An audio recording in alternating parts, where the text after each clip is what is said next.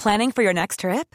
Elevate your travel style with Quince. Quince has all the jet setting essentials you'll want for your next getaway, like European linen, premium luggage options, buttery soft Italian leather bags, and so much more.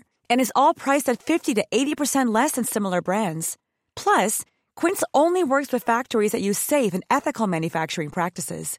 Pack your bags with high-quality essentials you'll be wearing for vacations to come with Quince. Go to quince.com slash pack for free shipping and 365-day returns. Bonjour Mathilde, je vous en prie, installez-vous. Merci. Qu'est-ce qui vous amène aujourd'hui? Je viens vous voir aujourd'hui parce que... euh, Bien, aujourd'hui, je voudrais vous parler de mon fils, qui a euh, une façon de fonctionner un petit peu particulière. comment ça se passe pour vous? Eh ben, comme pour tout le monde, c'est compliqué. pire que compliqué. Je me pose un peu des questions sur euh, la façon euh, d'éduquer euh, ma fille. Ma fille. Bienvenue dans mon cabinet. Je suis Mathilde Bouichou, psychologue clinicienne, psychothérapeute de couple et d'ICV. J'accompagne des femmes, des hommes, des futurs parents dans ce voyage joyeux, mais parfois délicat, difficile de la parentalité. Les parents parfaits n'existent pas. La parentalité est une découverte de l'autre, mais surtout de soi. Une occasion de se confronter à ses propres forces, mais aussi à ses limites et à ses freins. Car les enfants ont avant tout besoin de parents humains. C'est sur ce chemin que je tente de vous accompagner. Pour moi, je sais pas pourquoi j'étais persuadée que je retomberais plus enceinte. Forcément, euh, au fil des mois, voyant qu'il se passait rien, j'étais complètement euh, désemparée. Qu'est-ce qui vous amène aujourd'hui, Marion? Tout d'abord, euh, c'était important pour moi de mettre euh, par oral tout ce qui se jouait pour moi euh, lors de cette nouvelle grossesse. D'avoir une trace que je pourrais réécouter plus tard, que je pourrais peut-être transmettre aussi euh, à mon enfant euh, quand il sera en âge euh, bah, d'entendre cette histoire, et, et de partager ça aussi à mes proches, et puis plus globalement à des personnes qui vivent la même situation, puisque moi, ça m'a aussi beaucoup aidé d'écouter des témoignages sur ce sujet-là. Est-ce que vous pouvez nous raconter ce qui vous est arrivé? Ma première grossesse euh, a débuté euh, en octobre 2021 et s'est terminée par une IMG euh, à 4 mois et demi de grossesse. Bon, forcément, ça a été bah, un des événements, enfin l'événement le plus douloureux de notre vie avec mon conjoint. Il s'est passé ensuite un an avant que je retombe enceinte pour la seconde fois. Et c'est une grossesse euh, qui s'est arrêtée au bout de euh, 10 semaines aménorrhées, à peu près. Donc euh, un nouveau coup dur, nouvelle épreuve, euh, une nouvelle expérience aussi dont on connaissait pas grand-chose avant de le vivre. Et là, je suis retombée enceinte quelques mois après, enfin très rapidement, à l'issue de cette grossesse arrêtée. Et actuellement, je suis enceinte de, de 4 mois et demi aussi. Ok. Alors, on va remonter un petit peu dans le temps, Marion, entre la perte de votre bébé à 4 mois euh, et demi de grossesse et vous dites s'il s'est passé une année. Déjà, comment voilà, les choses se sont décidées pour vous, de vous relancer dans ce projet? Voilà, Comment le, le désir s'est manifesté? Est-ce qu'il a toujours été présent? Est-ce que voilà, Comment les choses se sont passées pour vous? Après l'IMG, enfin au moment en fait où on a décidé de l'IMG, j'étais déjà imprégnée de pas mal de lectures, euh, écoutes euh, sur ce sujet-là et ce que j'entendais beaucoup, c'est que généralement les mamans, elles avaient vraiment ce besoin viscéral de retomber enceinte très rapidement. Et c'est un peu ce qui s'est passé euh, pour moi. Euh, Enfin, c'est complètement ce qui s'est passé pour moi. Je pense que pour mon conjoint, c'était différent. Il était un peu plus sur la réserve. Déjà, lui, il y avait une étape qui était importante pour lui, c'était que euh, le terme de la première grossesse soit passé. Ça représentait à peu près quatre mois et demi, donc euh, voilà, c'était pas très long en soi d'attendre euh, cette période-là, pour moi non plus. Mais effectivement, une fois le terme passé, là, c'est devenu très vite obsessionnel, en fait, pour moi de retomber enceinte. Et donc euh, voilà, je suis tombée dans un espèce de contrôle fric de tout faire pour retomber enceinte le plus rapidement possible. L'aspect positif, je dirais, c'est que je me suis aussi beaucoup renseignée sur euh, euh, voilà tout ce qui pouvait impacter euh, de manière positive sur ma fertilité, euh, la symptothermie, euh, je sais pas, la, la micronutrition, tous ces sujets qui étaient inconnus pour moi et, et que je trouve finalement très intéressants et qui me servent aujourd'hui. Mais du coup, moi, c'était vraiment l'objectif précis, c'était de retomber enceinte en mettant tout ça en place.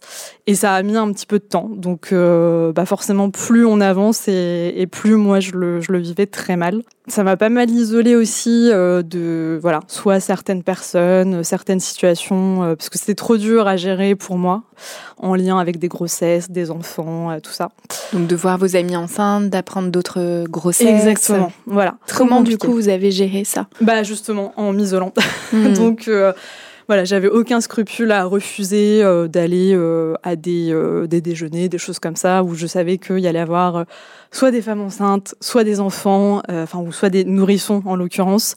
J'avais aucun scrupule à le faire et, je pense que c'était dur pour mon conjoint aussi parce que bah, je voulais pas l'empêcher de lui justement participer à, enfin voilà, continuer sa vie. Mais moi, je me sentais pas capable en fait de, le faire et puis et je sais que oui, ça nous a à un moment en tout cas éloigné aussi de certains amis. Donc ouais, j'ai eu un peu ce sentiment d'être isolée, euh, mais je l'ai eu plus eu après l'IMG euh, que euh, au, moment de l'IMG où voilà, on est quand même beaucoup entouré, les gens sont beaucoup là, et puis bon bah forcément au fur et à mesure, tout le monde repart à sa vie, ce qui est normal. Et c'est plus là que j'ai ressenti ce, ce moment de, de, solitude. Et puis voilà, j'ai eu un peu des, des tentatives de rencontrer des médecins euh, pour essayer de voir si j'avais pas des problèmes de fertilité, euh, enfin moi ou mon conjoint. C'était compliqué aussi parce que ce qu'on me disait, c'est euh, bah, Mademoiselle, vous êtes déjà tombée enceinte une première fois. là, ça fait même pas un an que vous réessayez. Donc, en gros, soyez patiente. Donc, voilà, j'avais l'impression que personne me, me soutenait. Quoi. Hmm. Vous aviez besoin d'être rassurée d'un point de vue médical ou par rapport à la capacité de votre corps d'accueillir une nouvelle grossesse? Pour moi, je sais pas pourquoi j'étais persuadée que je retomberais plus enceinte, alors que voilà, j'ai toujours eu des cycles classiques, euh, pas de signes en soi qui pourraient évoquer que voilà, il y a un problème au niveau de la fertilité, mais je me suis mis ça en tête et puis bah voilà, forcément euh, au fil des mois, voyant qu'il se passait rien et voyant que moi je mettais tout en œuvre pour que ça arrive, euh, j'étais complètement désemparée quoi. Quand vous nous parlez de cet isolement, le fait de refuser des propositions sociales, de mettre à distance les femmes enceintes, les bébés, est-ce que vous avez eu l'impression que c'était quelque chose qui était protecteur pour vous? Ou qui avait aussi finalement à la fois du bénéfice, de la protection et à la fois quelque chose qui a pu vous mettre un peu en difficulté mmh, oui, je pense que c'était vraiment, enfin moi je me protégeais et en même temps ça me faisait du mal aussi parce que ça voulait dire se priver de, euh, bah, de moments sympas, festifs euh, avec des amis. Donc c'était pas forcément agréable parce que moi c'était des moments où je restais chez moi toute seule et euh, j'étais plutôt à broyer du noir ou à pleurer. donc je vivais pas très bien honnêtement. Mais à ce moment-là, j'étais incapable de faire autrement vous venez de nous raconter, vous avez euh, fait énormément de choses voilà, pour qu'une une mm. deuxième grossesse euh, arrive rapidement. Qu'est-ce que vous avez fait par exemple? Bah, Je me suis vraiment renseignée sur ces sujets de euh, symptothermie, euh, donc vraiment de connaissance en fait de mon cycle, qui sont des sujets où, enfin, honnêtement, avant d'avoir un projet de grossesse qui m'intéressait pas forcément, enfin, sur lesquels je m'étais jamais renseignée. Et pour le coup, même moi personnellement, j'ai trouvé ça enfin hyper passionnant. Donc euh, je le faisais avec plaisir aussi et je me disais que bah passer 30 ans, c'était dommage d'avoir attendu aussi longtemps pour euh, avoir toute cette connaissance. Donc il y a eu ça. Donc là, c'était surtout de la prise d'informations et euh, dans mon quotidien au niveau de l'alimentation, etc. Et puis il y a autre chose qui m'a beaucoup aidé, c'est de rejoindre un. Alors ça s'appelle pas forcément un groupe de parole, mais en tout cas c'était un accompagnement en groupe avec d'autres mamans qui avaient vécu un deuil périnatal pour des raisons. Euh, enfin voilà, on était un petit groupe de six personnes et on avait toutes des histoires très différentes, mais euh, du coup, euh, on avait en commun bah, la perte d'un bébé. Et ça, ça m'a beaucoup aidé aussi sur plusieurs mois d'avoir ce rendez-vous toutes les semaines à heure fixe avec bah, notre thérapeute Diana. C'est aussi, je pense que sur les derniers mois, ça m'a beaucoup aidé à avancer. Et puis, euh, j'ai rejoint ce groupe euh, au moment de ma deuxième grossesse, donc celle euh, qui s'est arrêtée au bout de deux mois. Donc voilà, ça a été aussi un soutien à ce moment-là. Et quand une nouvelle grossesse est arrivée, comment ça s'est passé à ce moment-là pour vous?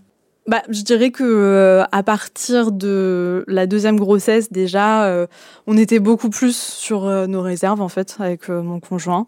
Enfin, disons que euh, quand on fait le test de grossesse, c'est pas non plus euh, un éclat euh, de joie. C'est justement beaucoup plus modéré. Attendons de voir ce qui se passe. Et puis moi, pour cette deuxième grossesse, en fait, très rapidement, j'ai compris que ça n'allait pas.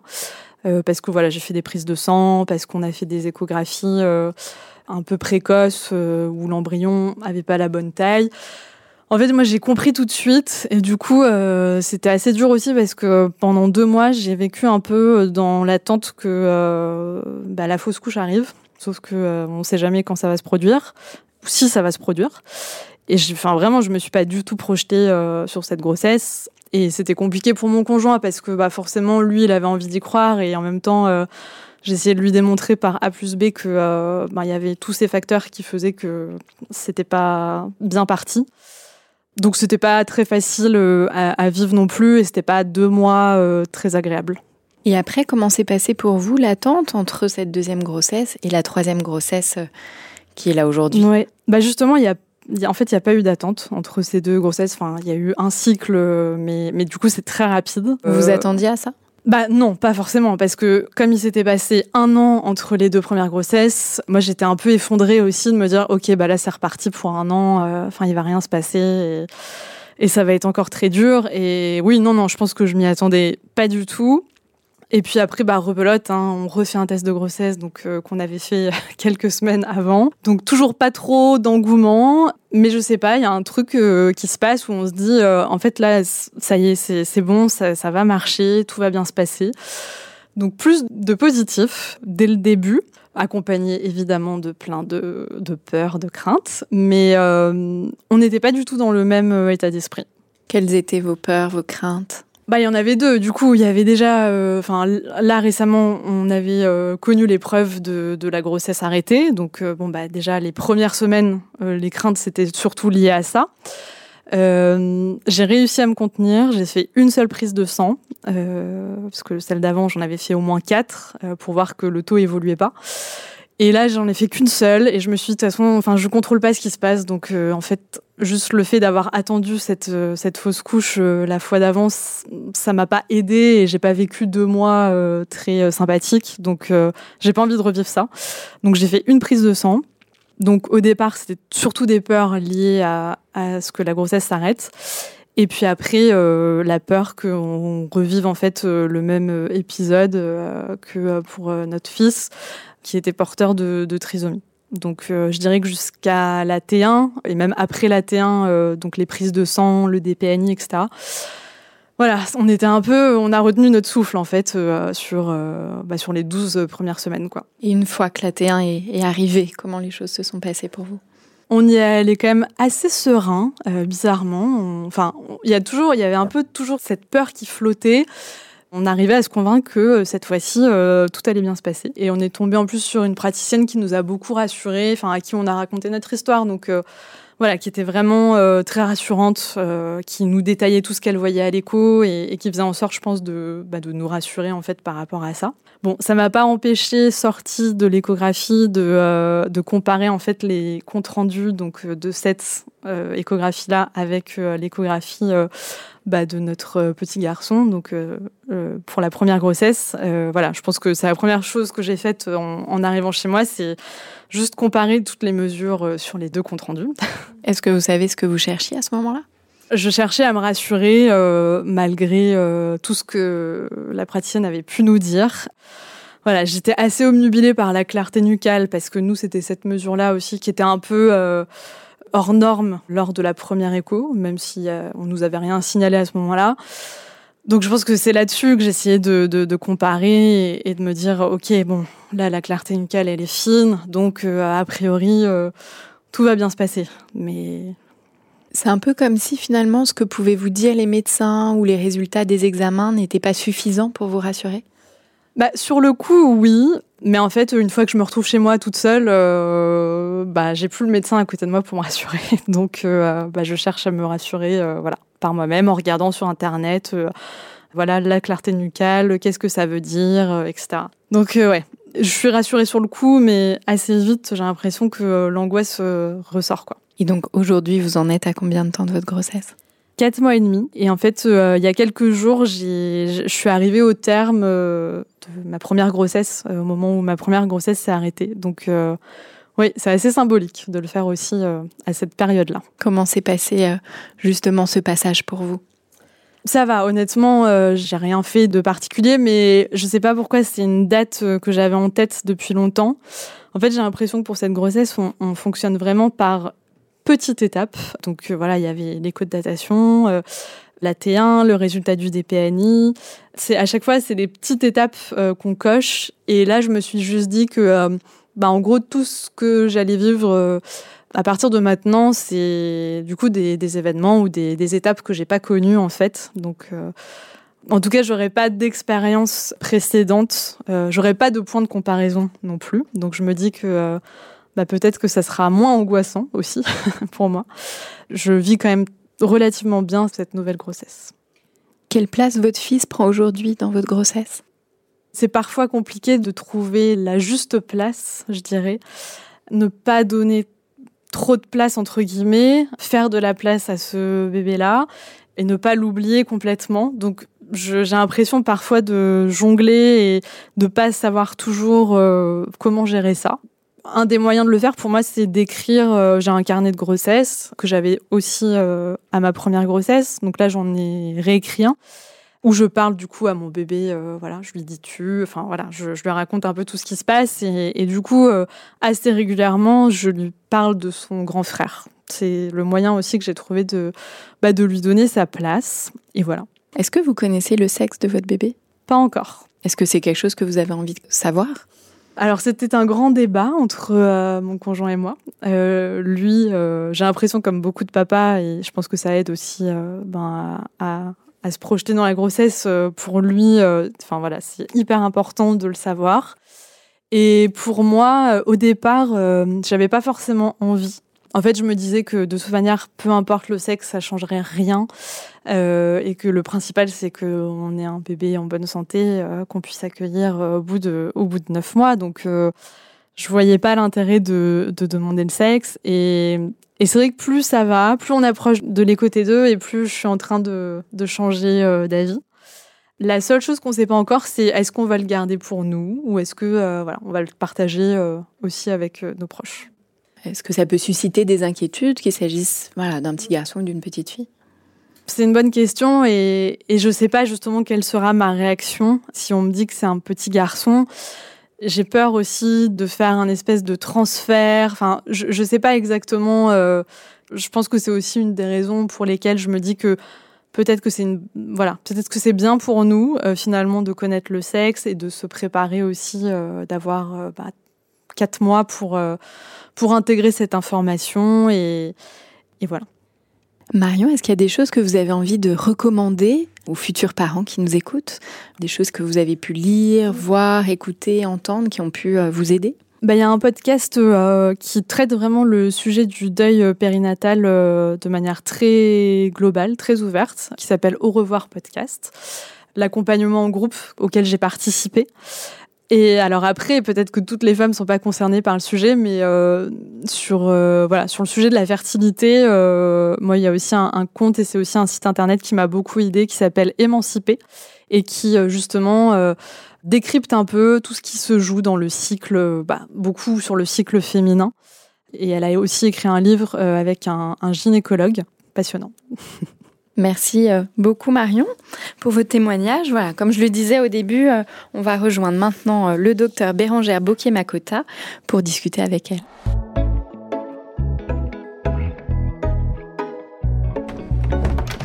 Bonjour Bérangère. Bonjour. Vous êtes pédopsychiatre périnatale, vous travaillez à l'unité de pédopsychiatrie périnatale de Montreuil qui est rattachée à l'hôpital de Villévrard. Bérangère, quelles sont vos réactions à l'écoute du témoignage de Marion? J'ai qu'une réaction, c'est que je pense très important que euh, des femmes qui ont vécu cette expérience euh, puissent communiquer sur leur vécu. Je pense que c'est aussi important de mesurer le chemin, j'imagine que Marion a fait pour pouvoir euh, en parler comme elle le fait aujourd'hui. C'est un sujet qui malheureusement est encore extrêmement tabou dans la société, parce que bien sûr, comme il est très douloureux, qui fait peur. On va pas beaucoup se questionner sur ce qui touche à la mort, à la mort d'un enfant, à la mort d'un bébé. Et donc ce tabou, il se déplie à plein d'endroits. Il peut se déplier dans la famille, euh, il peut se déplier euh, dans le cercle des proches, euh, amicaux, et puis il se déplie aussi au niveau de la société. Et donc c'est vrai que dans l'histoire des idées, la parole des femmes qui ont vécu cette expérience a toujours été extrêmement importante. Il y a des choses qui ont bougé dans la manière d'accompagner ces femmes grâce à leurs paroles. Et puis je pense aussi que quand on vit un événement euh, aussi difficile, ben chacun, chacune cherche euh, des soutiens, des manières de faire pour euh, avancer avec cette idée-là. Et il y a beaucoup de familles pour lesquelles, ben, effectivement, le, le témoignage ou des activités qui permettent d'avoir une créativité autour de cet événement, euh, écrire un livre, faire des dessins, quelque chose qui, qui les aide à avancer avec leurs émotions, peut être aussi extrêmement important. Oui, là, ce que vous dites, ça m'évoque euh, ce que vient de nous dire Marion, mais aussi d'autres euh, femmes que j'ai pu accompagner, de l'importance aussi de laisser une trace, finalement, de mhm. ce bébé perdu euh, qui a si peu laissé de traces physiques, tangibles. Alors, il a laissé peu de traces partageables, en fait. Oui. Bien sûr que pour mhm. les mères, il y a des traces, pour les pères, il y a des traces, pour les mhm. proches qui arrivent à partager ça avec eux, il y a une histoire, mais il y a peu de traces concrètes partageables. Et donc, pour des, personnes qui n'auraient pas envie ou pas le courage d'aller affronter cette question-là, ben, dans l'entourage hein, ou dans la société, effectivement, ça ouvre la possibilité euh, de dénier un petit peu euh, ce qui a pu se passer. Et donc euh, c'est très douloureux en général pour les mères qui se sentent seules dépositaires de l'existence de ce bébé. Et, et donc c'est pas toujours quelque chose qui est aidant dans leur dans leur deuil d'avoir aussi cette cette mission là de devoir témoigner de son existence. Pour vous, Bérangère, quel est l'enjeu? Alors, s'il y en a qu'un, il y en a peut-être plusieurs, on en parlera dans, dans le deuxième épisode, mais justement de la grossesse qui suit une perte périnatale. Euh, oui, alors effectivement, il y en a quand même sûrement plusieurs, mais je pense qu'il y a à la fois l'idée que cette grossesse, il faut faire de la place dans la tête pour pouvoir l'investir, et en même temps faire cohabiter l'histoire précédente. Et souvent c'est une grossesse dans laquelle bah, il y a d'autres pensées qui font encore partie du deuil qui vont arriver. Et c'est ça qui est complexe. Euh, ça peut être douloureux, ça peut être complexe à penser en fait. Et donc c'est vrai que tout ce qui va pouvoir soutenir, accompagner les parents dans, dans leur chemin, euh, avec les outils qu'ils vont trouver, avec les points d'appui qu'ils vont trouver, est extrêmement important pour trouver ce bon équilibre finalement. Oui, Marion euh, nous parlait de la juste place, voilà, trouver euh, et construire une juste place pour chacun des bébés. Marion, est-ce que vous avez des questions pour Bérangère? Moi, la question que je me posais, c'est euh, en fait, on aura envie aussi, hormis bah, le carnet ou le podcast, je pense, de parler à notre bébé, de son grand frère. Comment on fait ça? Qu'est-ce qu'on peut dire? Qu'est-ce qu'on peut pas dire? Pour expliquer en fait bah, ce qui s'est passé alors effectivement, le choix des mots, c'est une préoccupation bah, que les parents ont parce qu'ils veulent euh, être le plus précautionneux pour leur enfant. Et en même temps, le choix des mots, il dépend aussi de ce que chaque famille est, chaque parent est. Chaque parent trouve ses mots parce que c'est ceux qu'il utilise pour lui-même, c'est ceux qu'il utilise pour se raconter cette histoire. Les choses qu'il faut avoir en tête quand on parle à un enfant de quelque chose qui touche à la mort, c'est qu'il n'a pas forcément la même conception que les adultes mais qu'en même temps, ça ne veut pas dire qu'il faut éviter ce mot-là, et que ce mot va quand même permettre d'inscrire quelque chose justement qu'il connaît pas, qui est pas dans son quotidien, qui va le questionner, il va pas comprendre tout de suite, mais euh, il va pouvoir y revenir et il y a un mot qui symbolise ce qui s'est passé. Et puis après, quand on parle à un enfant, bah, sa capacité à réfléchir, à comprendre, euh, évolue avec l'âge. Donc, on peut l'évoquer une première fois et puis il faudra y revenir. Euh, et, le plus important, c'est finalement qu'ils sentent que c'est un sujet euh, qui est suffisamment ouvert et, sur lequel il peut revenir à différents moments de sa vie parce qu'il comprendra mieux, parce qu'il aura d'autres questions. Même s'il sent bien sûr que c'est un sujet qui crée des émotions et qui en créera toujours, c'est pas des émotions qui sont pas partageables. Je crois que c'est ça qui est important. Vous diriez à partir de quand il faut en parler? Ça, c'est une question aussi que j'entends beaucoup de la part des parents. À quel moment je dois lui dire? Est-ce que j'attends qu'il ait 15 euh, ans? Mais c'est un peu ce que vous faites finalement, Marion, à travers votre journal. Voilà, vous lui parlez déjà aujourd'hui, mhm. vous lui racontez cette histoire. Parce que, voilà, au moment de la naissance, voilà, de prendre un temps pour raconter cette histoire? Alors, le mot qui est important, c'est raconter cette histoire. Hmm. Il s'agit pas de dire les choses parce qu'il faudrait les dire, si elles sont encore trop douloureuses, si, si les parents n'ont pas encore trouvé les bons mots, même pour eux-mêmes en fait. Mais à partir du moment où ils ont quelques mots et une possibilité de raconter cette histoire, bah, c'est eux qui vont sentir quand c'est opportun. Il y a vraiment des familles qui ont besoin d'en parler tout de suite, qui ont trouvé voilà les quelques mots pour démarrer. Et puis après, c'est aussi en parlant justement que, que les choses se déroulent et qui peuvent le faire très tôt, dès la grossesse parfois, et puis dès la naissance. Et je pense que c'est aussi une manière de, de chercher ces mots, de s'adresser à, à cet enfant directement et donc de, de se formuler les choses un peu autrement et pour lui et pour soi-même. Et puis euh, de se dire qu'il en garde peut-être une trace, peut-être qu'il sent qu'à ce moment-là, les parents ont une intonation un peu particulière, qu'il se dit qu'il y a quelque chose d'un peu sérieux qui est arrivé dans la famille. Et puis euh, on en reparle plus tard et on développe les choses plus tard. Et je pense que ça peut permettre surtout aux parents de ne pas avoir le sentiment qu'il y a un secret sur cette question-là. Euh, en en parlant très tôt, ça ne veut pas dire que l'enfant aura tout compris, mais en tout cas, eux, ils n'ont pas le sentiment que c'est un secret, ils n'ont pas le sentiment qu'il faut trouver justement le bon moment pour raconter cette histoire, comme si tout d'un coup elle allait venir faire effraction dans le quotidien. En fait, pour lui, c'est un événement de l'histoire de sa famille, de l'histoire de ses parents, quelque chose qui a été là avant lui, donc quelque chose qui a toujours été là finalement à partir du moment de sa naissance ça n'a pas la même connotation euh, de violence et d'effraction que ce que les parents eux-mêmes ont vécu quand ils ont eu toutes ces mauvaises annonces. Cette temporalité, finalement, elle est très flexible, mais de pouvoir aussi se donner du temps, comme vous dites, de trouver les mots, de construire finalement aussi l'histoire mhm. et une histoire avec laquelle on est confortable. Que les parents puissent le construire pour eux, à l'intérieur d'eux, en tout cas dans leur histoire intime.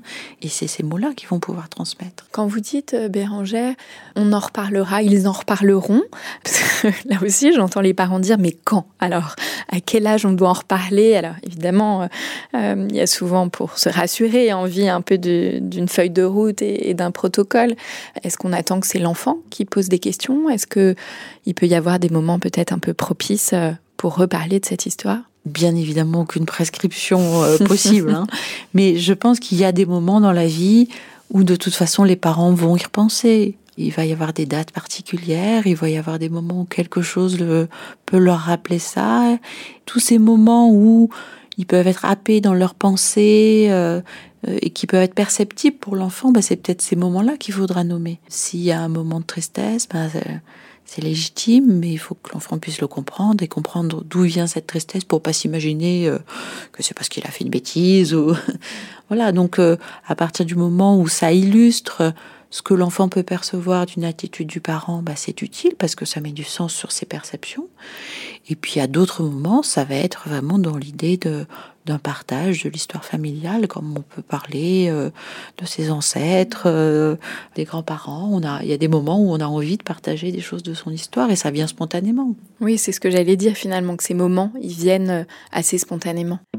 Merci beaucoup Marion d'être venue partager avec nous votre histoire. je vous souhaite tout le meilleur pour la suite de votre grossesse et pour accueillir ce nouveau bébé. Merci. Merci euh, de nous avoir écoutés dans la deuxième partie de cet épisode qui sort la semaine prochaine avec euh, le docteur Bérangère Bocquier-Makota. On reviendra sur tous les enjeux qu'il y a autour de la grossesse suivant euh, un deuil périnatal. Merci Bérangère, à la semaine prochaine. Merci.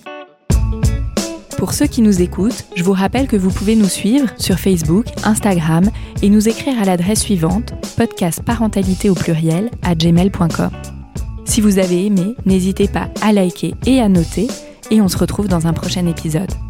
En attendant, mon livre Désir d'enfant aux éditions Solar est disponible dans toutes les librairies. Bonne lecture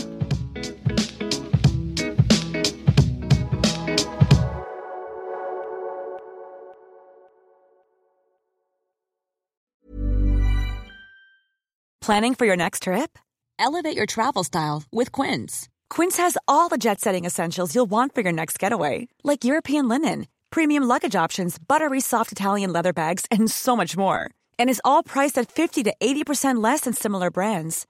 Plus, Quince only works with factories that use safe and ethical manufacturing practices. Pack your bags with high-quality essentials you'll be wearing for vacations to come with Quince. Go to quince.com slash pack for free shipping and 365-day returns.